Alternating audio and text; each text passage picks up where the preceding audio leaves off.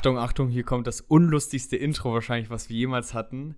Herzlich willkommen zum besten Baumarktvideo unter den Podcasts. Herzlich willkommen, wir sind zurück aus der Sommerpause. Ganz frisch, ganz jung, braun gebrannt. Folge 17, Schnee von morgen. Sebastian, grüß dich, alte Frikadelle.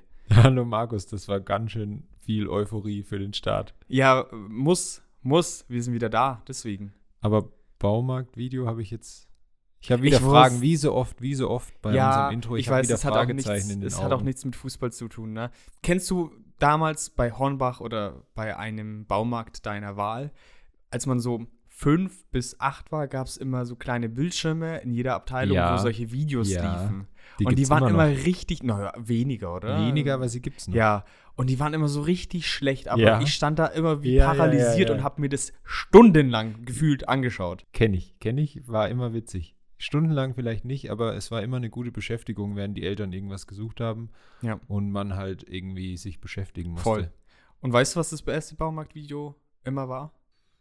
Ja, Schnee von morgen, ich hab's doch vorhin gesagt. Ach Mensch, so. Mensch, Ach Mensch. So, ja, so und gut. damit können wir gleich weitermachen. Nächster Tagesordnungspunkt, Seppo, Genau, ich habe noch was zu erzählen, weil ich möchte nämlich noch mal über, kurz zumindest über die Fußball-Europameisterschaft der Frauen sprechen, die zu dem Zeitpunkt, wenn diese Folge rauskommt, dann schon abgelaufen ist. Wir nehmen aber jetzt genau zwei Tage vor dem EM-Finale Deutschland gegen England auf und wir hoffen natürlich inständig, dass wir jetzt aus dem Land der Fußball-Europameisterinnen zu euch sprechen dürfen. Allerdings. Wird auf jeden Fall schwer. Ich möchte jetzt auch mal noch keine Prognose in die eine oder andere Richtung abgeben. Was ich sagen kann, ich weiß nicht, ob ich es im Podcast schon mal erwähnt habe, dass ich und ich glaube auch wir beide die WM in Katar quasi boykottieren werden und dort uns nicht damit beschäftigen und auch nichts ähm, davon anschauen werden. Also ich zumindest, ich werde nichts lesen, nichts anschauen. Ich schaue mir Zusammenfassungen an, das denke ich schon, ja. Mhm. Aber ich habe gemerkt, diese Europameisterschaft jetzt hat mich so richtig krass gepackt. Ja. So wie schon lange kein Turnier mehr. Ich möchte sagen, seit der WM 2014 hat es kein Turnier der Nationalmannschaft mehr so geschafft wie dieses Jahr. Ich kann sagen, ich liebe diese Mannschaft einfach. Ich finde diese Stimmung in der Mannschaft unglaublich geil.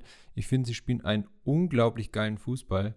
Wer immer noch Vorbehalte gegen Frauenfußball hat, der kann die jetzt langsam wirklich mal endgültig unter den Bus werfen, weil das hat dort wirklich gar nichts mehr verloren. Die spielen einen richtig geilen Fußball. Die Stimmung ist top die Leistung ist top und ich hoffe wirklich, dass sie das Ding jetzt am Sonntag auch noch rocken, weil ja. sie hätten es wirklich absolut verdient. Ja, es ist ein mega Teamzusammenhalt. Sich auch so. Also ich habe jetzt nicht viele Spiele gesehen, alle deutschen Spiele bloß, aber macht echt Spaß zuzuschauen. Wirklich, der Fall. ist wirklich, wirklich allererste Sahne. Ja, wollte einfach noch mal kurz meine, meine Bewunderung dieser Mannschaft und auch meine Freude über, über dieses Turnier mal kurz Ausdruck verleihen und das zumindest ganz kurz hier einfließen lassen, auch wenn eben der Zeitpunkt der Aufnahme zumindest ein bisschen ungünstig kommt. Aber wir gehen einfach mal davon aus, dass, dass wir das schon geschafft haben. Boah, es wird schon. Wird schon schwer, aber. Wird schon schwer. Gut, ähm, das war dein Punkt. Ja. Nehme ich an. Ich ja. habe nämlich auch noch was. Sebastian, ganz ehrlich, die Sommerpause war ziemlich lang mhm. und dennoch kamen ja so viele Informationen zum Transfermarkt, wer wohin wechselt und anderweitige Informationen, die auf uns eingeprasselt sind. Und wir als Fußball-Podcaster müssen ja natürlich immer am aktuellen Stand der Dinge sein. Ja? Da hast du vollkommen Wir müssen recht. wissen, was abgeht. Wir müssen am Zahn der Zeit sein. Und deswegen dachte ich, ich mache heute ganz speziell so ein kleines Mini-Format. Mats ab. Das Schnee von morgen Quiz Quiz.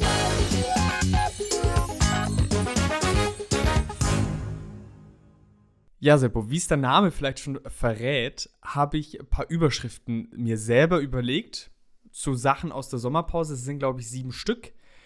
Zum einen musst du mir immer sagen, okay, davon habe ich auch gelesen, habe es hm, gehört, damit okay. man sieht und hört, dass du dich immer auch durchgehend wirklich mit Fußball beschäftigt hast. Okay. Du hast einen Joker, also eine Meldung darfst du, darfst du nicht wissen. Okay. Und im besten Fall findest du sie auch immer witzig, beziehungsweise weißt auch nur aufgrund der Headline, um was es geht. Okay, okay. Also es ist schon so ein bisschen versteckt. Also es kann schon ja, sein, dass ich vielleicht die Headline nicht verstehe, aber das Thema kenne. Ja, beziehungsweise ist es ein Teilaspekt von dem ganzen Thema und du sollst mir das Okay. ganze Thema sagen. Okay, ich bin gespannt. Wir fangen an mit Nummer 1. Ähm, Weight Watchers schickt Spione. Hulk macht den Kallmund und verliert 90 Minuten 6 Kilo. Hast du das mitbekommen? Das hattest du mich ja vor der Aufnahme schon gefragt. Ähm, Gestern, ja. Genau. Ich meine, dass ich irgendwas mit Hulk mitbekommen habe, aber ich weiß nicht mehr, was es mit seinem Gewicht zu tun hat. Okay, lassen wir mal durchgehen. Also Hulk äh, in der brasilianischen Liga spielend äh, hat enormes Gewicht. Nach dem Spiel hat er dann nur noch 135 gewogen. Mit dem Augen, Augenzwinkern nicht ganz. Nein, nein, stimmt nicht. Ähm, und äh, der verliert scheinbar so viel Wasser während den Spielen und hat 6 Kilo nur durch die Flüssigkeit verloren und musste danach aber zur Urinprobe, weil es ein Indikator für Doping ist. Hm. Er hat danach scheinbar, laut Sportbild, 30 Liter Wasser getrunken, damit er diese Urinprobe Nein, machen kann. nein, nein, nein, nein, das geht nicht. Es stand so drin, Nein, aber ich habe keine Ahnung. 30 er hat, Liter, er hat vier du? Stunden gebraucht, bis er die Urinprobe Ja, aber abgeben 30 Liter kann doch kein Mensch trinken. Glaube ich auch nicht, nee. Du kriegst auch irgendwann schon eine Wasservergiftung. Ich habe keine Ahnung. Überschrift 2. Also Ähm, das erste ist schon mal weg. Der Joker ist quasi jetzt schon weg. Nein, weil- das lasse ich dir durchgehen. Du hast es ja so ein Nee, bisschen ja, gehört. ja.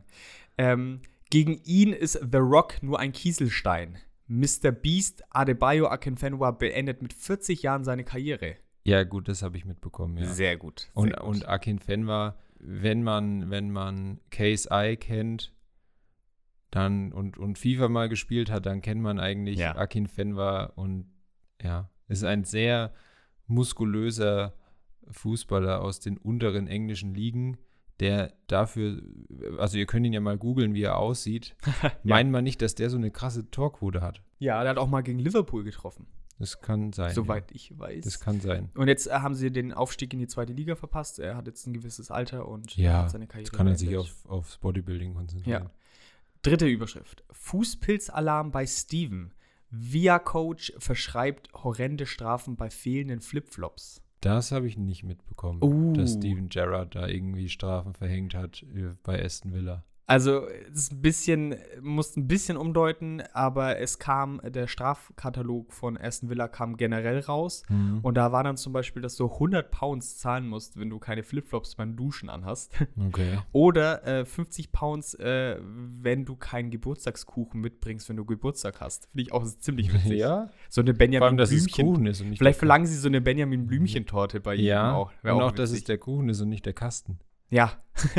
und ich habe letztens geguckt, Benjamin Blümchen-Torte, aktueller Preis 11 Euro. Wahnsinn. Nur so viel dazu. Ähm, Überschrift Nummer 4, glaube ich. Äh, Nicht alles super. Äh, Bocker-Trainer an Tankstelle entlassen.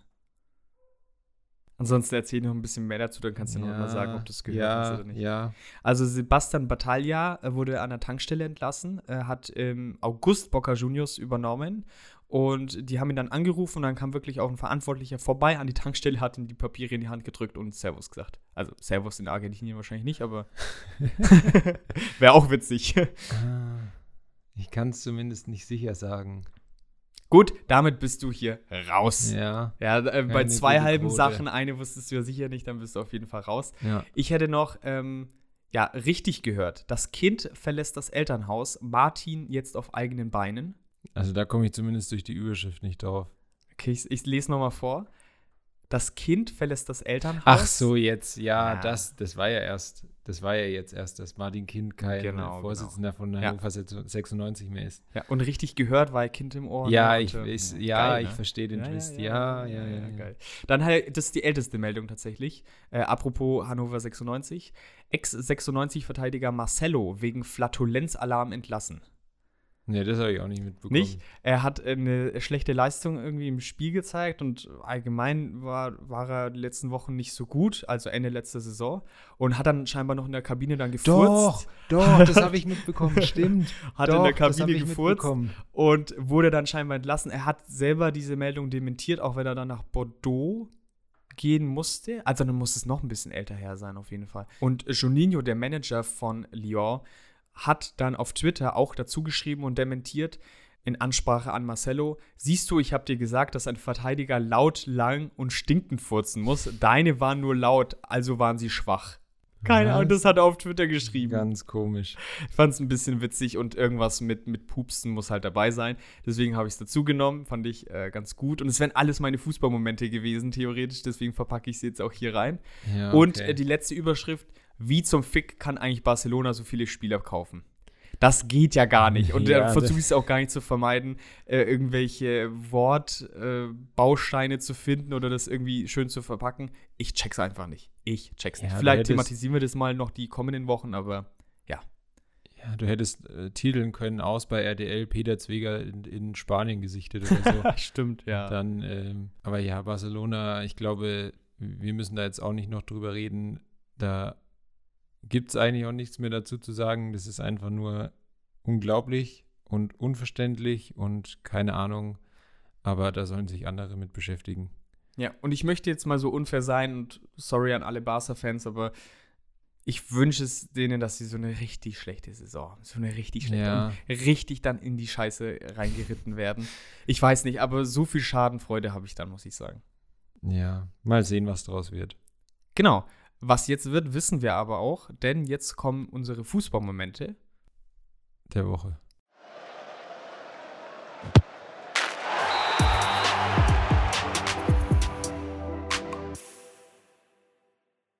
So, jetzt haben wir eigentlich schon viel geredet, aber es war eben auch Sommerpause, deswegen mussten wir so ein paar Sachen einfach noch durchgehen und abarbeiten. Und wir haben es euch ja versprochen, wir starten kurz bevor die Bundesliga wieder losgeht. Also wenn diese Folge erscheint, dauert es nur noch einen Tag, dann startet die Bundesliga-Saison 2022, 2023 mit dem Auftaktspiel Eintracht Frankfurt gegen FC Bayern München irgendwie ganz ungewöhnlicherweise dieses Jahr mal auswärts für die Bayern. Das ist tatsächlich, glaube ich, zum ah. allerersten Mal so, dass der Meister die Saison zwar eröffnet, aber nicht im eigenen Stadion. Ich weiß nicht genau, was die Hintergründe sind, finde es jetzt auch nicht schlimm. Ist nur ganz interessant. Ist einfach tatsächlich zum ersten Mal so. Mhm. Und neue Bundesliga-Saison heißt auch wieder, wir tun mal das, was wir am wenigsten können und Dann kommen wir, äh, Seppo war besser und so weiter. Ganz ehrlich, wenn ihr jedes Mal auf Instagram abstimmt, dass der Seppo besser tippt und äh, bessere Saisontipps macht, wie auch immer, dann poste ich das einfach nicht mehr. Da habe ich auch keinen Bock mehr. Also, ne? Aber du hast es schon gesagt, wir geben wieder unsere Saisontipps ab. Wir haben diesmal den, den Überraschungsspieler weggelassen, weil wir da wirklich so weit weg lagen beim letzten Mal, dass wir gesagt haben, nee, ähm, wir machen lieber mal noch die, die Enttäuschung der Saison, aber als Mannschaft, das kann man zumindest noch etwas besser einordnen dann am Ende. Und ich würde aber sagen, wir fangen mal oben an und zwar mit unserem Meistertipp. Und ich glaube, ich muss nicht sagen, wen ich als Meistertipp, es dürfte ja. klar sein. Ich habe zu Markus schon gemeint, wegen mir könnten auch die Bayern letztes Jahr 14. gewesen sein und wirklich so gar keinen Anspruch auf die deutsche Meisterschaft haben. Und ich würde als guter Fan natürlich trotzdem die Bayern als Meister tippen und mehr muss ich, glaube ich, nicht dazu sagen. Nee, aber mach mal gleich die ersten vier. Die ersten vier gleich? Ja. Komm. Okay. Dann, ich glaube, dadurch, dass sie jetzt, ähm, zumindest Stand jetzt, das ist natürlich, die Transferperiode geht ja noch einen Monat, also es ist noch einiges hin. Aber wenn die Mannschaft so zusammenbleibt, tippe ich auf, haben wir die Reihenfolge, ist die Reihenfolge bei uns wichtig? Ja, ich sage es mal in der Reihenfolge auf jeden Fall, dass ich es auch so tippen würde.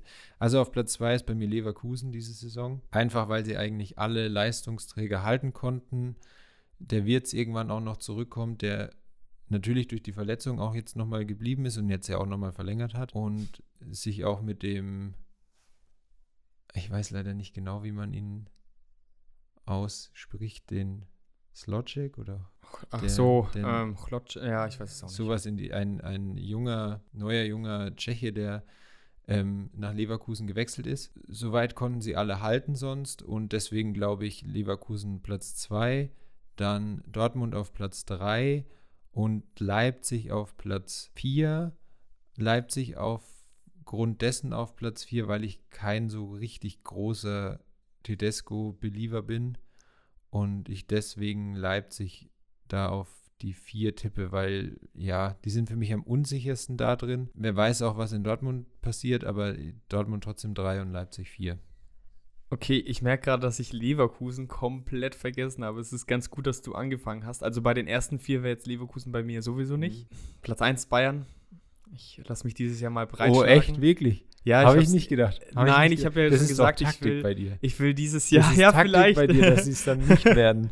ich will dieses Jahr auch ein bisschen weniger Risiko eingehen, was die Tipps anbelangt, dass ich vielleicht mal auch da gewinne. Dementsprechend Bayern 1, Dortmund, also dann die anderen Platzierungen sind mir eigentlich relativ egal, aber bei den ersten vier ja. habe ich noch Dortmund dabei, Leipzig und Wolfsburg. Oh, oh, tatsächlich. Ich glaube, es ist dann auch meine Überraschungsmannschaft, kann ich schon mal vorweggreifen. Sie waren ja, glaube ich, letztes Jahr Zwölfter. Ich, ich sehe viel Potenzial in der Mannschaft generell. Ich finde, die haben ganz gute Spieler. Und ich glaube, mal vor zwei, drei Jahren, nee, vorletztes Jahr waren sie ja auch schon Champions League-Plätze, glaube ich, ja. In den, ganz oben mit dabei. Ich glaube, das erreichen sie wieder. Und ich habe mir mal die letzten vier Jahre angeschaut und ich bin mir jetzt nicht mehr sicher, aber ich glaube, Leverkusen war nie zweimal hintereinander bei den ersten vier Plätzen dabei und hatten ja sonst auch immer ganz gute Mannschaften. Deswegen habe ich mal Leverkusen rausgenommen und würde gleich weitermachen, Europa League, ja, kurz äh, abfrühstücken. Ja. Habe ich dann Hoffenheim, okay. Leverkusen und Mainz. Oh, krass. Und Mal du wolltest gucken. auf Sicherheit gehen? Naja, also ich glaube jetzt nicht, dass Frankfurt Champions League, äh, vielleicht dann noch Europa League, wenn sie Dritter werden in der, in der Champions League-Gruppe und, und Freiburg, wenn sie jetzt Europa League spielen, wirklich die Plätze erreichen. Ich kann es mir echt nicht vorstellen. Trotzdem, Mainz war ja immer so ein bisschen im Aufwind. Die, also am Schluss haben sie wieder ein bisschen nachgelassen, aber ich, ich traue das der Mannschaft zu, eine Überraschungssaison zu haben. Union hat sich so nochmal in der Breite verstärkt. Das ist unfassbar. Denen traue ich schon zu, internationales Geschäft und Bundesliga hinzubekommen. Haben sie ja letztes Jahr auch geschafft. Halbwegs. Und Hoffenheim, ja, Hoffenheim, ach, ja, ich, ich, es ist so schwer. Also Europa League tue ich mich echt schwer. Mal gucken. Ja, okay. Ich, also für mich waren meine schon jetzt die Sicherheitstipps. Ähm, also ich habe tatsächlich dann auf dem ersten Euroleague-Platz Frankfurt. Mhm. Weil ich glaube ich tatsächlich auch, wenn wir den Überraschungsspieler der Saison genommen hätten, hätte ich mich, glaube ich, zu Mario Götze hinreißen lassen. Ui. Hm. Weil ich ihm einfach wünsche, dass es funktioniert. Jesper Lindström. Da dann habe ich äh, Gladbach. Nein. Weil ich äh, Farke-Fan bin. Ich glaube, das funktioniert nicht. Okay, fahr fort. Und dann habe ich Wolfsburg. Okay. Wobei Wolfsburg ja auch nicht viele dort oben haben, aber ich, ich verstehe auch immer noch nicht, dass der Kovac jetzt bei den Bayern nicht so funktioniert hat. Schön und gut. Er hat aber ja in Frankfurt funktioniert und ich glaube auch, dass es in Wolfsburg passt und, und habt ähm, deswegen die Wolfsburger da oben mit reingegangen. Ja, ich finde immer, das ist eine Frage, ob die Spieler mitziehen. Am Anfang sind ja die Spieler in Monaco auch mitgezogen und er hat wirklich schon eine sehr harte Hand. Ja, logisch. Und wenn die das nicht gewohnt sind, so ein bisschen rummachen, oh, ich habe keinen Bock mehr, dann verlierst du halt die Mannschaft und dann zieht halt komplett durch. Wenn die Mannschaft aber mitzieht, glaube ich, und die Charaktere in der Mannschaft passen, dann kann das gut funktionieren. Wolfsburg ist halt auch nicht die leichteste Mannschaft, das ja. wird man dann sehen. Das wird man sehen, ja. Und dann mache ich wieder gleich weiter mit meinen Absteigern und da habe ich mich wirklich, ähm, was den, äh, die zumindest also Relegationsplatz und erster Abstiegsplatz ein bisschen schwer getan. Ähm, ich habe da geschwankt. Ich habe jetzt mal äh, Bremen, mhm. weil die auch gegen Ende der Zweitligasaison dann jetzt immer mehr Probleme hatten. Ähm, und klar, irgendwie Schalke hat jetzt der Kramer, es ist jetzt natürlich auch keine so gute Trainerlösung, glaube ich. Gerade wenn äh, ja hier Sebastian Hoeneß noch auf dem Markt war. Vielleicht wollte der auch nicht zu Schalke, aber ich habe jetzt Schalke mal da rausgelassen, die werden halt dann so 15. Dann, ähm, weil ich ich glaube, irgendwann muss es dort mal explodieren, habe ich äh, die Hertha auf mhm. Platz 17. Und dann habe ich, weil äh, immer schwer im zweiten Jahr, habe ich äh, Bochum ah, ja. auf okay. 18. Ja, da sind wir uns doch recht ähnlich. Augsburg bei dir? Die wollte ich nicht, weil ich gedacht habe, die tippt jeder da unten rein und die tippt jeder jedes Jahr da unten rein und deswegen habe ich sie mhm. jetzt rausgelassen. Ja, also ich, ich habe Augsburg. Okay. Bochum auch. Obwohl ich es in Bochum, ich finde Bochum ja, mega. eine sehr sympathische Mannschaft. Zweites Jahr immer schwer. Zweites Jahr immer schwer und sie haben ein paar coole Spieler verloren, die auch wichtig waren mhm. für, die, für die Mannschaft, sei es jetzt Bella Kotschap oder, oder Polter, die vielleicht zahlenmäßig jetzt nicht das Größte aufgelegt haben, aber ich glaube für das Gesamtkonstrukt der Mannschaft trotzdem wichtig waren. Und da wollte ich dich so ein bisschen fragen, Hertha oder Schalke? Ich habe irgendwie, als ich die Absteiger getippt habe, gar nicht auf die Aufsteiger geguckt, also gar nicht so auf Bremen und Schalke und irgendwie sind es dann doch große Mannschaften und ich kann es mir nicht vorstellen, dass sie dann gleich wieder runtergehen. Und bei der Hertha war so der ähnliche Gedanke an sich. So vor zwei Jahren dachte ich noch, boah, eigentlich haben die eine bockstarke Mannschaft. Und jetzt haben sie die Spieler aber abgegeben oder die funktionieren halt nicht. So ein Piontek finde ich prinzipiell noch immer einen ganz geilen Stürmer. Der funktioniert da nicht. Der ist noch, noch da, stand heute. Bis zum 31.08. ist ja noch ein bisschen Zeit. Deswegen äh, frage ich einfach dich, Hertha oder Schalke? Ja, ich habe ja Hertha da unten drin. Dann aber Schalke doch auch. Ah, nee, Schalke Nein, hast du gesagt. Äh, Schalke nicht. Davor. Dann belasse ich es bei der Hertha. Da habe ich tatsächlich auch als erstes drinstehen. Dann mhm. sage ich Hertha. Gut. Äh, Überraschung habe ich ja schon gesagt, Wolfsburg. Und negativ habe ich gesagt, Gladbach. Also ist für okay. mich. Also Farke, klar, habe ich dann auch noch mal in Erinnerung gerufen, ist ein guter Trainer. Aber auf dem Papier ist der Kramer auch kein schlechter Trainer, ja. Bielefeld hat es ja nicht funktioniert. Ähm, ich finde, Gladbachs Kader ist tot. Mal gucken, ob sie den noch mal äh, zum Laufen bewegen können. Kone ist verletzt, den fand ich immer ganz gut. Neuhaus, äh, die, die Kramer zieht, zu, oder hat zumindest in der letzten Saison jetzt nicht so gezogen. Der Sturm mit Tyram und Plea äh, eher quergestellt als irgendwie was gemacht. Embolo, der noch mit am meisten, glaube ich, was gemacht hat und Tore geschossen hat, ist weg. Ja. Eberl fehlt bis auf Itakura keine Neuzugänge, die irgendwie namenhaft wären. Dann noch die, die Poste mit Sommer, dass er vielleicht weggehen könnte, was auch eine super wichtige Stütze wäre. Marvin Friedrich auch gar nicht funktioniert bisher in Gladbach, auch immer verletzt gewesen. Wow, also bin ich mal gespannt. Ich sehe sie, ich sehe sie da nicht. Okay, dann ähm, mache ich es kurz. Ich nehme dann Gladbach als Überraschung der Saison. oh mein Gott. Damit wir da den direkten Vergleich Nein. haben. Okay. Dann gehe ich mal ins Risiko. Und als Enttäuschung da habe ich mich, glaube ich, am schwersten getan, wenn ich da jetzt reinnehme. Ich habe kurz überlegt, ob ich tatsächlich oben was ändere und irgendwie Dortmund auf Platz 7 tippe und dann Dortmund nehme. Aber ich habe gedacht, nee, das ist kein gutes mhm. Omen. Ich wünsche es dieser Mannschaft wirklich nicht, aber so wie es beim letzten Mal gelaufen ist, ich habe mich da jetzt ähm, für Freiburg entschieden. Ja. Weil ich glaube, durch den internationalen Wettbewerb kann es schon passieren, auch wenn da auch zu die, die wichtigsten Leistungsträger, also keine Ahnung, Flecken, Griffo, äh, Pedersen auch noch mit, auch wenn der immer von der Bank kommt, aber trifft halt dann auch immer. Ich kann mir halt vorstellen, dass die lange, ich glaube nicht, dass sie absteigen. Ich glaube auch, dass sie relativ komfortabel nicht absteigen, aber ich glaube, dass sie zumindest über Teile der Saison etwas mit dem Abstieg zu tun haben werden. Mhm. Was ja nach den letzten beiden Jahren dann schon eine Enttäuschung wäre. Wenn sie so, sagen wir mal, dass sie am Ende halt so auf Platz 13 landen. Ja, aber das ist auch so die Erwartungshaltung jetzt von den Medien, wenn du jetzt äh, intern reinschauen wirst bei, bei Streich und Auf so jeden Fall. Wenn sie sagen, äh, niemals, es war trotzdem eine ganz, ganz gute Saison, glaube ich. Aber ich habe jetzt auch schon Bundesliga-Tipps gesehen, wo die Freiburg auf Platz 5 tippen. Oder auf Platz 6. Und ich ich bin der Letzte, der dann sagt, boah, nee, denke ich gar nicht so, weil letztendlich liegen wir dann am Schluss wieder ganz falsch. Ja, aber ich wollte dann nicht eben noch, ich, ich hätte ja auch die Hertha nehmen können, dadurch, dass ich ja dann ähm, die als Absteiger mit habe. Aber ich dachte, ich will noch mal eine neue Mannschaft mit reinnehmen und deswegen nehme ich jetzt mal Freiburg. Das, das nehme ich aber sehr gerne an, wenn ich damit dann falsch liegen sollte. So, das wäre es dann mit unserem Fußballmoment der Woche. Der Saison. Der Saison.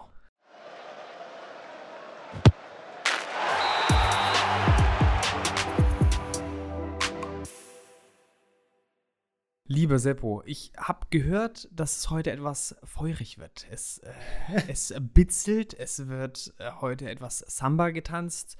Welchen Spieler haben wir uns denn heute mitgebracht? Ja, passend dazu, für die, die es nicht wissen, ich komme ja aus dem wunderschönen oberfränkischen Coburg. Und was vermutet man dort? Richtig, das größte Samba-Festival außerhalb von Rio de Janeiro. Außerhalb Nein. von Brasilien zumindest. Nein. Tatsächlich. Tatsächlich. Jedes Jahr am zweiten oh. Juli-Wochenende.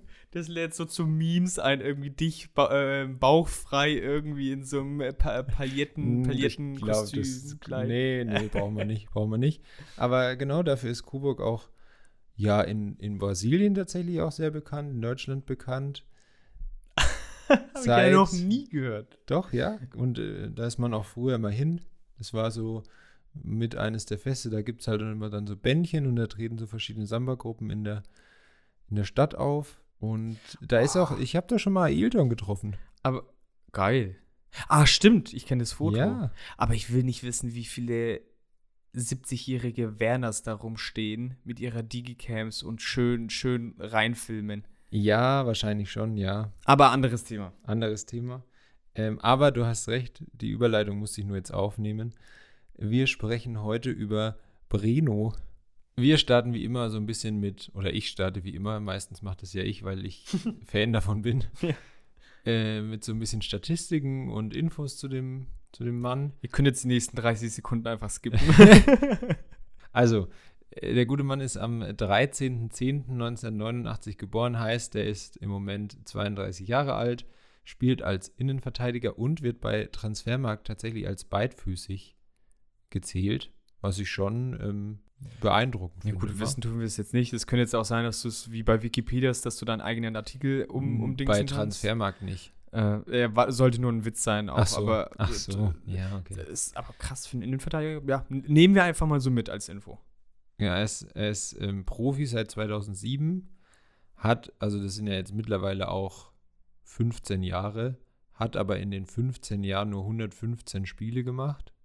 Also das ist wirklich nicht viel und auch nur 28 Spiele in der Bundesliga. Warum ist die Bundesliga da besonders interessant? Für die, die es nicht wissen. Er hat seine Karriere gestartet bei Sao Paulo in Brasilien. Er ist dann in der Winterpause 2008 für die stattliche Summe, also wir sprechen von 2008, jetzt wäre es nicht mehr so viel, aber damals war das wirklich richtig ordentlich, von 12 Millionen Euro in die Bundesliga zum FC Bayern gewechselt. Und da, ja, ich meine, er wurde immerhin äh, zweimal deutscher Meister, einmal DFB-Pokalsieger und einmal äh, brasilianischer Meister. Und er galt auch so ein bisschen als das nächste brasilianische Wunderkind. Aber bei den Bayern ist es nie so richtig gut gelaufen. Ja, äh, kam auch mit richtig viel Vorschusslorbeeren zu den Bayern. Äh, Rummenigge hat ihn damals als Verpflichtung für die Zukunft gesehen und auch so äh, benannt war dann aber oft verletzt. Also das war somit der Hauptgrund mit einem anderen natürlich.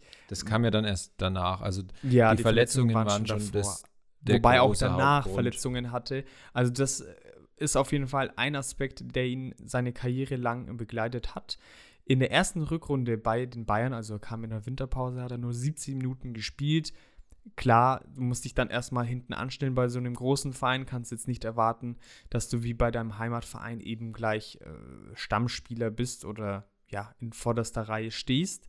Nach seiner ersten Saison aber trotzdem äh, eine Olympiateilnahme für Brasilien mitgenommen. Also da war das Standing da sowieso noch nach wie vor hoch. Und kurz daraufhin dann aber zu seiner zweiten Saison, kann man dann sagen, äh, in, in Deutschland, äh, folgte eine Laie nach Nürnberg. Genau, genau, ziemlich genau zwei Jahre nachdem er zu den Bayern kam, die sich da ja gegen andere wirklich Top-Vereine durchgesetzt haben. Also der war da so 2007 wirklich bei den Top-Clubs in Europa, also auch Real Madrid, Juventus Turin auf dem Zettel. Ist er dann eben nach München und dann aber nach Nürnberg. Und in Nürnberg lief es eigentlich auch am Anfang ziemlich gut. Also er hat die ersten sechs Spiele gemacht, alle über 90 Minuten. Und dann ging es aber weiter mit den Verletzungen. Er hat sich dann eben das erste Mal eine richtig schwere Knieverletzung zugezogen, weil er sich dann eben das Kreuzband gerissen hat. Und danach ist er nie mehr wirklich in, in, in Tritt gekommen. Also er ist dann wieder zurückgekommen zu den Bayern. Mm, der, der Van Gaal hat ihn dann noch halbwegs regelmäßig eingesetzt. Aber als er dann weg war, nur noch sechs Minuten Spielzeit, dann kamen auch wieder Verletzungen dazwischen, dann musste er operiert werden.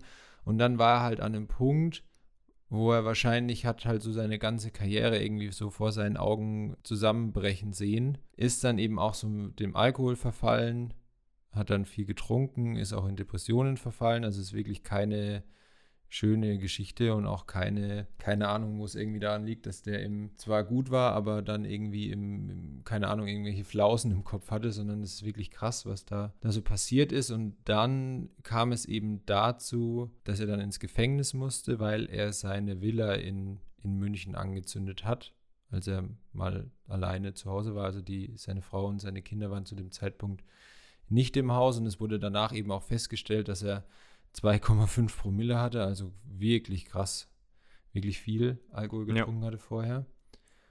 Und daraufhin wurde er dann im Juli 2012 verurteilt wegen schwerer Brandstiftung.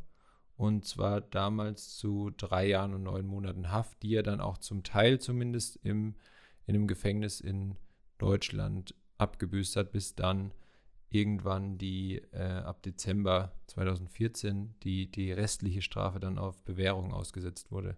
Ja, genau. Äh, Heinkes sprach damals von persönlichen Problemen bei ihm, die auch unbemerkt blieben im ganzen Verein, weil er ganz normal seine Reha nach einer Verletzung gemacht hat.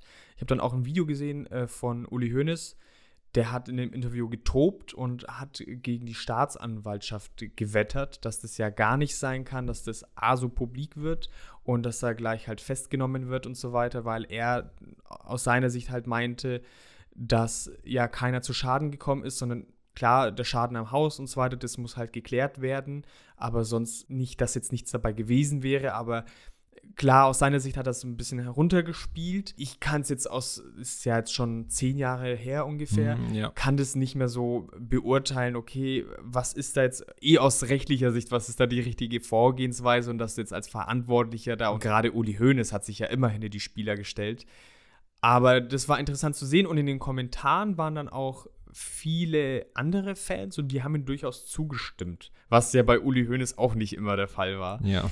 Äh, weil er doch allerdings. eine sehr polarisierende äh, Person war, die ja auch dann mal hinter schwedischen Gardinen äh, war. Giovanni Elber hat dann klar, brasilianischer Landsmann hat dann so ein bisschen äh, fehlende Integration als möglichen Grund genannt. Wir hatten es auch schon mal im Podcast. Es mag teilweise Stereotyp sein, aber ich glaube, oftmals ist, steckt dann auch was Wahres dahinter, zumindest jetzt in dem Fall, dass brasilianische Spieler oder Spieler, die halt von sehr, sehr weit weg kommen, in Deutschland einfach länger brauchen, um sich zu akklimatisieren. Da muss vieles passen. Das Wetter ist komplett anders. Das äh, schlägt manchmal aufs Gemüt bei solchen Spielern.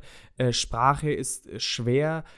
Und dann, wenn man so weit weg ist von daheim, ich kann es in kleinen Zügen natürlich nur nachvollziehen, weil ich nicht in der Situation stecke. Aber ja, eigentlich sehr tragisch, wie dann das Ganze äh, ablief. Und ja, hat ihn dann zwar Publicity gebracht, aber natürlich nicht die, die er dann braucht, um die ganz große Karriere zu starten, muss man sagen.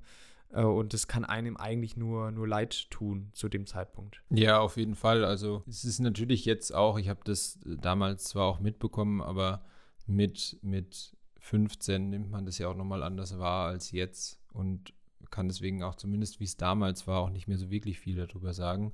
Was ich jetzt auch in der Recherche nochmal mitbekommen habe, was ich dann schon wieder wusste, aber auch wieder vergessen hatte, dass er ja dann eben zu Beginn zumindest, als er dann wieder auf Bewährung frei war, das hat er eben auch beim FC Bayern gemacht, hat er in der mhm. Jugendabteilung mitgearbeitet, wo sie ihn dann eben unterstützt haben. Er ist dann aber letztendlich wieder nach Brasilien zurückgewechselt, erst zu Sao Paulo, wo er aber auch nicht sonderlich viel gespielt hat. Genau, ja. Sieben Einsätze. Der Grund war dann, waren auch einfach wieder Verletzungen. Er war eigentlich wieder durchgehend verletzt. Dann ist er dann auch verlie erst verliehen worden und dann fest zu äh, Vasco da Gama gewechselt, wo es dann so aussah, als würde es wieder bergauf gehen. Da hat er am, zu Beginn auch wieder gespielt und dann waren aber wieder Verletzungen der Grund, dass es da auch nicht so wirklich gelaufen ist. Also er hatte dann zwischen 2017 und 2020 insgesamt vier verschiedene Knieoperationen, die er sich unterzogen hat und dann am Ende dieser Reha, da hat auch der Trainer dann mal gemeint, ja, schaut eigentlich gut aus, er kämpft sich zurück, er ist dabei, er hat Bock. War dann aber zu der Zeit, wo eben gerade die äh, Pandemie losging und die ja auch Brasilien ziemlich hart getroffen hat. Und da war ja dann auch der Spielbetrieb eingestellt. Das heißt, er konnte da ja dann auch nicht spielen. Und jetzt ist er letztendlich seit mittlerweile so Anfang 2020 vereinslos und hat seitdem auch keinen Verein mehr gefunden. Ich habe Du, du hast da, glaube ich, noch was dazu gefunden, wie es eventuell weitergehen könnte. Ja, genau. Äh, ich weiß nicht, du hast es dann scheinbar nicht mitbekommen. Ein Wechsel in die MLS steht im Raum. Kannst du dir vorstellen, bei welchem Verein? Die, die ja gerade ganz viel, so jemand, der gerade ganz viel verpflichtet, ist so nach äh, Los Angeles? Äh, nee. es ist ein doofer Witz. Chicago Fire. Oh. oh, ah ja. Ja, das ja, als, als letzten, Das liegt natürlich sehr nah, der Witz dann. das als äh, letzten Witz äh, sei mir nochmal gestattet. Ja, So viel zu, zu Breno. Natürlich ja, insgesamt überhaupt nicht lustig. Also nochmal, äh, ja, möchte ich genau. nochmal ein bisschen zurückrudern. Äh, natürlich bieten sich da ein paar Wortwitze an, aber es ist ein ernstes Thema und es ist ein tragisches Thema, was mit Krankheit und Verletzungen zu tun hat, wie es oftmals leider bei diesen Spielern ist. Und wie so oft sagen wir dann auch, sieht man mal, wie groß der Druck ist. Auch wenn man, weiß ich jetzt beim Breno nicht, aber aus ärmeren Verhältnissen kommt, ist natürlich dann Druck auch da, dass man äh, die ganze Familie versorgt. Klar, wenn man es dann mal geschafft hat als Profifußballer, hat man ziemlich schnell ausgesorgt aber darum geht es auch hier nicht, sondern es geht um gefallene Talente. Breno ist leider eins davon und ja, das ist seine Geschichte. Ja, du hast es ja schon ganz gut zusammengefasst. Ist wieder eines der, der tragischeren Beispiele. Also wenn man jemanden wie, keine Ahnung, jetzt Gine Ede oder Sinan Kurt ähm, hernimmt, wo es einfach viel mehr von der Einstellung her nicht gepasst hat, als von den Verletzungen und die Verletzungen dann eben in dem Fall auch zu Depressionen geführt haben und dann eben auch noch zu diesem viel tragischeren, dass er da sein eigenes Haus anzündet. Was man aktuell sagen kann, das waren mal noch so Bilder, die ich gesehen habe, äh, dass er jetzt zumindest in Brasilien wieder glücklich zu, zu, zu sein scheint, ähm, dort eben mit seiner Familie lebt und da zumindest den Eindruck macht, dass er zumindest privat sehr zufrieden ist, was ja schon mal schon mal gut ist dann. Ja, genau. Und wie leiten wir jetzt gekonnt über? Ja, ich habe irgendwas gesucht mit, mit zufrieden äh, sind wir jetzt auch gleich, weil die Folge zu Ende ist oder irgendwas. Aber wir haben noch was Kleines vorbereitet. Natürlich haben wir noch immer ein kleines zweites Thema. Heute sind es natürlich irgendwie insgesamt viele Themen, aber es war auch Sommerpause, Leute. Und äh, dementsprechend haben wir als zweites Thema Brasilianer bei den Bayern so ein bisschen äh, rausgesucht. Übrigens, Stefan, es tut mir leid, ich hätte es am Anfang erwähnen sollen. Ähm, wir haben ja eine Umfrage gestartet, ja, so, welche, welche Themen wir denn nehmen sollen. Und äh, vom Stefan kam dann äh, die Antwort, ey, Breno wäre doch äh, mal ganz, ganz gut. Er hat dann noch äh, Ottel und, und Christianell finden wir Schmutz. Äh, ist ein Scheißthema, Stefan. Nein, aber Breno passt, passt sehr gut. Und äh, wir haben uns jetzt darauf geeinigt, Ottel und Lell, hm, ja, waren das so die großen Talente? sei mal dahingestellt. Aber was ich auch damit sagen möchte, ist, wenn ihr mal gute Ideen habt, welchen Spieler wir in eine Folge mit reinpacken könnten. Und nein, damit meine ich nicht dich, Marc, weil uns der Marc auch immer denselben komischen Spieler schickt, wo wir wahrscheinlich nie was dazu finden werden. Sorry dafür. Dann schreibt uns gerne äh, auf Instagram, äh, per Briefpost oder was auch immer äh, würde uns auf jeden Fall sehr freuen. Es ist jetzt nicht so, dass uns die Ideen ausgehen, aber natürlich behandeln wir auch sehr gerne Spieler, die, die ihr uns zuschickt, damit wir eure Wünsche erfüllen können. Und jetzt halt reden wir noch über die brasilianischen Spieler bei Bayern, denn da gab es ja immer mal wieder viel Samba und äh, viele Tore und viele große Namen. Wen denn zum Beispiel so, Seppo? Oder wie würdest du da jetzt einsteigen? Ja, du kannst Thema? gerne. Also ich habe hier ja mal so alle aufgelistet, die es gab. Es waren insgesamt, lass mich kurz durchzählen, 1, 2, 3, 4, 5, 6, 7, 8, 9, 10, 11, 12 mit Breno 13, aber den lassen wir natürlich weg, weil über den haben wir ja gerade schon gesprochen. Also es gibt schon so eine Geschichte von Brasilianern beim FC Bayern und angefangen hat es alles Anfang der 90er mit den Neuzugängen Bernardo und Marcinho. Bernardo ist tatsächlich der Vater vom Bernardo, der dann jetzt bis vor kurzem noch in Leipzig gekickt hat. Und gerade über den, also die waren mehr oder minder erfolgreich, die haben beide nicht so viel gespielt für den FC Bayern, aber über Bernardo habe ich eine Story gefunden, die, die schon, also im, im, eine Story zusammen mit Klaus Augenthaler, die, ja, die hat schon so ein bisschen einen Beigeschmack, dass es halt ausgerechnet ein brasilianischer Spieler war, mit dem er das gemacht hat und kein, kein äh, Deutscher oder so. Er hat ihn wohl mal in einem Trainingslager, als sie irgendwie mit Booten über einen See gefahren sind, in den See geworfen. Und die können nicht schwimmen. Und doch, doch, okay. er konnte schwimmen, aber er hat ihm halt zugerufen, dass in diesem See oh, oder nein. Fluss Krokodile sind. nein. Was, äh, ja. Ist das makaber. Ist schon, hat halt schon einen ganz schön rassistischen Touch zumindest. Also ich weiß nicht, ob Klaus Augenthaler das mit mehr Spielern noch gemacht hat. Aber ja, schwi schwierige Geschichte, finde ich. Der erste mit dem, für den es dann besser lief beim FC Bayern, sowohl wahrscheinlich in der Mannschaft als auch was das Spielerische angeht, der auch etwas mehr gespielt hat und auch der erste, der aus Leverkusen kam. Den Weg sollten dann ja noch einige mehr nehmen, gerade Brasilianer, ähm, war dann Jorginho ein Außenverteidiger, der so Mitte der 90er dann bei den Bayern gespielt hat. Ich weiß nicht, ob du von den dreien überhaupt davor schon mal was gehört ja, hast. Ja, doch, doch. Doch, okay. Ja, schon immer hier Sport 1 oder damals noch DSF kam doch manchmal so Zusammenfassungen, ja. Saison 91, 92 irgendwas. Als und da kriegt man das schon so ein bisschen mit. Also ich hätte jetzt, hättest du aus dem Nichts die Namen gefragt, die ersten ja. Mal, hätte ich es nicht gewusst, aber jetzt, wenn man es so hat, dann schon. Ja. Also Bundesliga pur Klassiker noch, ja, Bundesliga pur so Klassiker war noch nicht der 28. Spieltag aus der letzten Saison. dann über den nächsten kannst du bestimmt auch mal noch was sagen. Der nächste, der hier auf meiner Liste auftaucht, ist nämlich Giovanni Elba und den kennt man ja dann auch heute noch eher eigentlich. Ja, äh, Giovanni Elba, ein klasse Stürmer, muss ich sagen. Also fantastisch, wie, wie der immer die, die Bälle reinlümmelt ins äh, Eckige natürlich. Hat er schon immer gut gemacht. Teil des äh, magischen Dreiecks ähm, hatte da eine wunderbare Achse mit äh, Balakow und Oh, jetzt bin ich gespannt.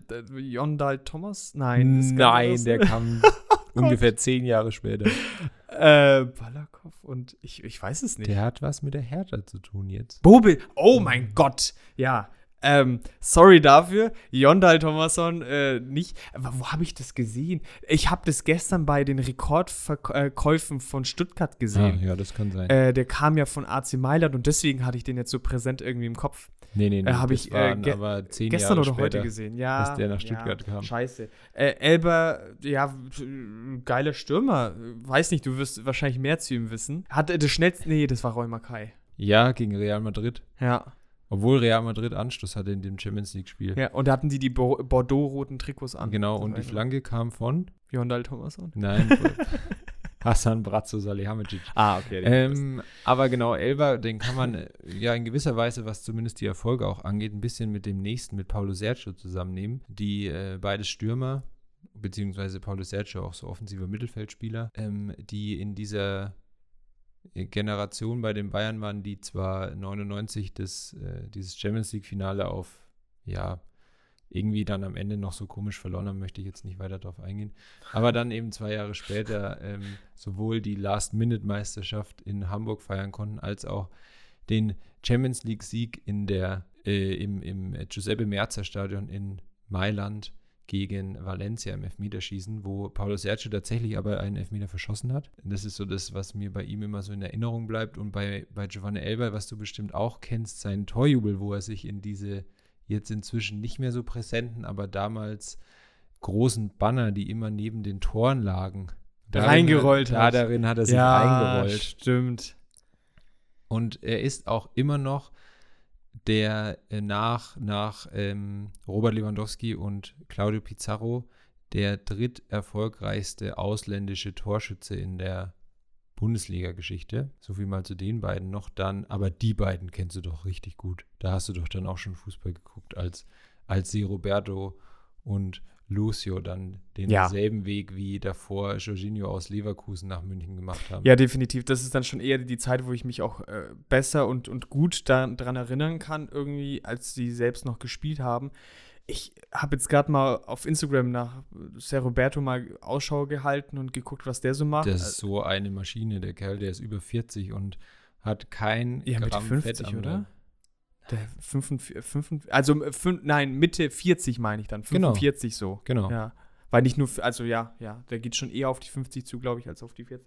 Ja, Wahnsinn. Ich finde, er hat sich, der hat jetzt so kurze, nach oben stehende Haare und ich finde, es sieht aus wie ein anderer Mensch so ein bisschen, aber äh, klar, super fit, super viel gelaufen. Der hat ja noch bis, oh, wie lange hat denn der in der Bundesliga gespielt? Bis 37, 36? Ich weiß es nicht. Aber ziemlich lange und der war immer so durchtrainiert. Das war unfassbar. Und Lucio ja als Kante, der immer nach vorne gelaufen ist. So geil. Äh, immer äh, diese ich, Sprints, die er angesetzt hat. Fand ich schon geil. Der dann ja leider nicht mit den Bayern, sondern mit Inter Mailand gegen die Bayern Champions League-Sieger wurde. Ach, da hat er dann bei Inter gespielt. Genau, schon? 2010 bei dem, da ist er in der Saison, also ich glaube vor dieser Saison 2009, 2010 ist er von den Bayern zu, zu Inter Mailand gewechselt, wo er dann eben nochmal Champions League-Sieger wurde, ist ja auch bei Si Roberto weiß ich es nicht ganz genau, könnte aber auch sein. Bei Lucio weiß ich es äh, Weltmeister 2002 mit Brasilien, damals noch im Diensten von Leverkusen, wo er ja auch im Champions League-Finale stand gegen Real Madrid. Und Markus zeigt mir gerade nochmal ein Bild von Si Roberto. Ja, der ist, der ist schon krank. Ich bin, ich bin neidisch auf seinen Buddy auf jeden Fall. Ja. Da kann ich mich verstecken. Und jetzt, damit wir jetzt nicht zu lang ziehen, kann man ja die nächsten drei eigentlich auch wieder ganz gut zusammenfassen. Das sind ja. die nächsten Champions League Sieger Brasilianer sozusagen. Bei den Bayern sind Luis Gustavo, Rafinha und Dante. Rafinha hätte ich tatsächlich, wenn ich so hätte auflisten müssen, fast vergessen. Okay. Eigentlich krass, weil der ja auch so lang er war so lang, er war, immer da, wenn man ihn gebraucht hat und es war so ein Ulreich der Verteidiger. Ja. Immer im Hintergrund und so weiter. Und als er bei Schalke war, fand ich ihn nicht sonderlich sympathisch, aber er hat sich so krass in den Dienst der Mannschaft immer gestellt. Ja, das stimmt. Und war ein sehr ordentlicher Außenverteidiger. Auf jeden Fall also, besser als Burnasar ich, im Moment. Ich wusste, dass du sagst und ich wollte auch noch hinzufügen, also wenn man heute so einen Backup-Verteidiger hätte wie Rafinha, ich glaube, da hätten die Bayern nichts gegen einzuwenden. Nee, das glaube ich auch. Ja, Luis Gustavo war quasi so der Nachfolger von, oder was heißt Nachfolger, die haben ja auch noch zusammengespielt von Anatoli Timoschuk als beinharter Sechser. Wenn die, die haben ja auch tatsächlich zusammengespielt. Ich weiß nicht, wer da den Spielaufbau irgendwie gemacht hat. ja, schon eher Gustavo. Der auch letztens jetzt in die Vereinigten Arabischen genau. Emirate ja. Und Dante war auf jeden Fall unter Guardiola ein richtig guter, guter, guter Spieler. Wurde das, dann auch direkt verkauft? Da hätte ich, ja, aber da hätte ich zu Dante gerne noch was gesagt. Ich weiß noch damals, als äh, mein Vater meinte, als dann Dante von Gladbach zu Bayern gewechselt ist, der wird niemals spielen und äh, ja, sagt nee, er bei den Bayern, aber gut. sagt er ja bei den Bayern immer. Und das war aber einer der Transfers, wo ich mir so dachte, der wird niemals spielen. Oh. Und er hat sehr viel gespielt und sehr gut gespielt und Titel ohne Ende geholt mit den Bayern. Hat mich sehr überrascht. Und man muss auch sagen, äh, ein sehr sympathischer Spieler, der sehr gut singen kann. äh, damals mit seinem Song auch. Nee, hat mich überrascht. Also oftmals drückt mich dann, glaube ich, mein Gefühl nicht so. Also bei Rudi damals hatte ich ein ähnliches Gefühl. Ich dachte, ah, ist das schwierig, Junge, der Wechsel. Da wird es bei Süle, glaube ich, besser klappen. War dann letztendlich auch so. Und bei Dante habe ich mich aber komplett geirrt. Ja, der, der war ja absoluter Stammspieler unter Jupp Heynckes. Dann unter Guardiola dann nicht mehr so. Das lief halt nicht so. Ich bin jetzt eigentlich auch ganz glücklich für ihn, dass es in Nizza wieder besser läuft. Spielt er noch in Nizza? Also wenn er jetzt im Sommer sein. nicht weg ist, dann spielt er dann noch. Okay. Ja. Und der vorletzte, der hier noch auf unserer Liste ist, ist äh, Douglas Costa. Douglas. Der Dog meiner Meinung nach vielleicht die beste Hinrunde von einem Bayern-Neuzugang ever gespielt hat, die ich gesehen habe, weil ich fand den brutalst stark. Da hat er oft dann ähm, rechts gespielt, nee, links, Ah. Wissen ich nicht, ich hätte jetzt eher mehr. links gesagt. Ich hätte auch links gesagt, und dass er dann, als wieder jemand fit war, nach rechts gewechselt ist. Und da lief es dann nicht mehr so gut. Der war dann auf der seiner eigentlich nicht angestammten Position auf der anderen Seite besser als dann auf seine eigentlich seiner eigentlichen Lieblingsposition. Der hatte so viel Tempo, immer so stark bis zur Grundlinie zurückgelegt, hatte ja auch verdammt viele Vorlagen in dieser, dieser Hinrunde.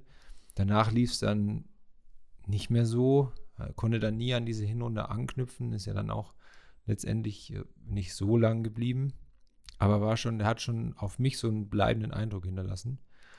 Und dann natürlich der letzte, jetzt aktuell haben sie tatsächlich gar keinen Brasilianer im Kader, ähm, ist Felipe Coutinho, der ja vielleicht jetzt bei Aston Villa, wer weiß. Ja, gut, es hat ja jetzt in der letzten Saison dann ganz gut genau. funktioniert mal schauen. Ich, ich denke, er wird weiter sehr solide spielen, fühlt sich, glaube ich, auch unter Steven Gerrard auch wohl. Auch wenn er natürlich gerne keine Flipflops in der Dusche trägt, habe ich mir sagen lassen. Also dann ähm, regelmäßig löhnen werden muss. Ja, fand ich immer schade. Also gerade als sie dann James geliehen haben oder, oder Coutinho. James hat ja weniger funktioniert, Coutinho in meinen bisschen, Augen mehr. Ja. Ich weiß nicht, ob er sich verpokert hat oder ob die Bayern sich verzockt haben dann mit ihm.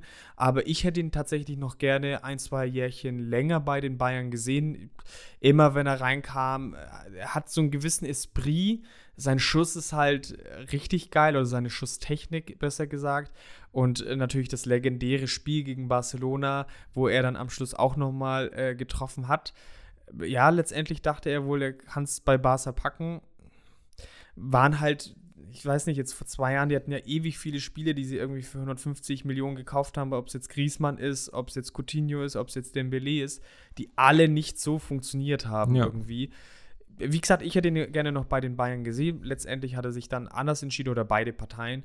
Äh, aber ja, generell ein sehr geiler Spieler und, und Costa, ja, äh, habe ich auch noch so ein bisschen Erinnerung, äh, dass er am Anfang ganz, ganz gut gewesen ist ja, weiß nicht, war mir manchmal zu sehr Stinkstiefel irgendwie. Gerade auch Ja, das kam auch zu, dazu, ja. Ja, aber letztendlich, ich habe mich dann gefragt, welche Bundesligamannschaft eigentlich die meisten Brasilianer über die Zeit hatte. Ich glaube, Leverkusen wäre ja, auch noch ziemlich äh, sicher, glaube ich. weit vorne dabei. Ich meine, jetzt haben sie auch noch Paulinho auf jeden Fall und weiß nicht, noch ein paar vielleicht, aber sonst, ja, weiß nicht. Paulinho ja, aber auf jeden Fall. Ach so, meinst du aktuell? Ja, aktuell, aktuell. Ja, da ja. könnte ich es nicht sagen. Aber jetzt über die Zeit hinweg sind sie auf jeden Fall vorne dabei.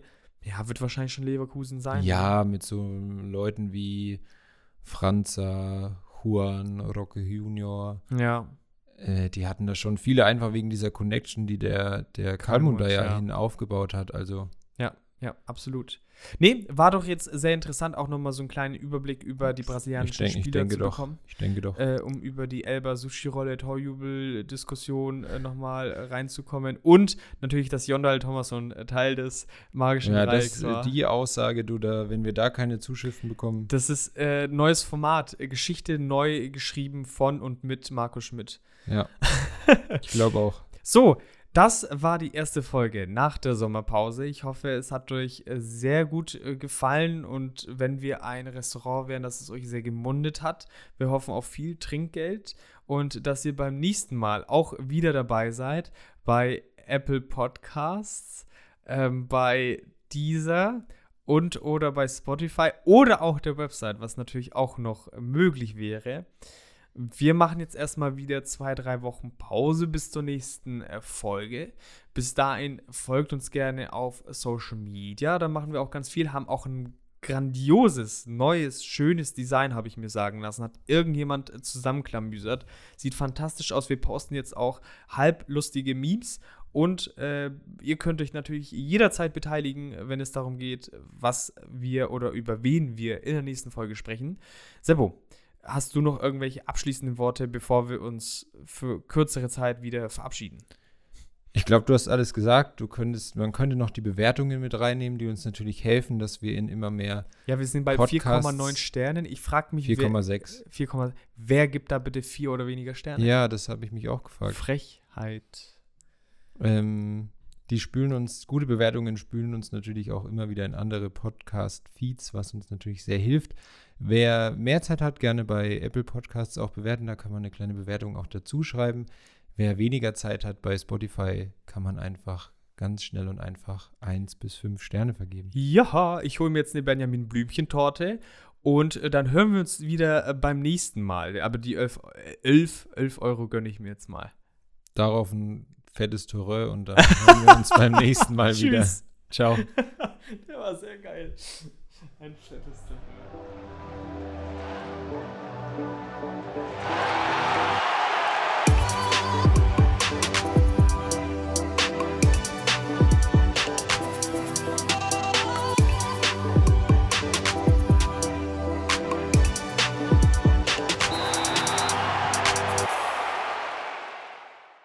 Alter, ich habe jetzt gerade noch mal runtergeschluckt. Ja. Und hatte so ein Riesenstück Brezel noch mal in meinem Rachen hinten drin hängen, was ich nicht gemerkt habe. Und das war richtig groß, als ich jetzt runtergeschluckt habe. Ich habe mich vorhin nämlich verschluckt.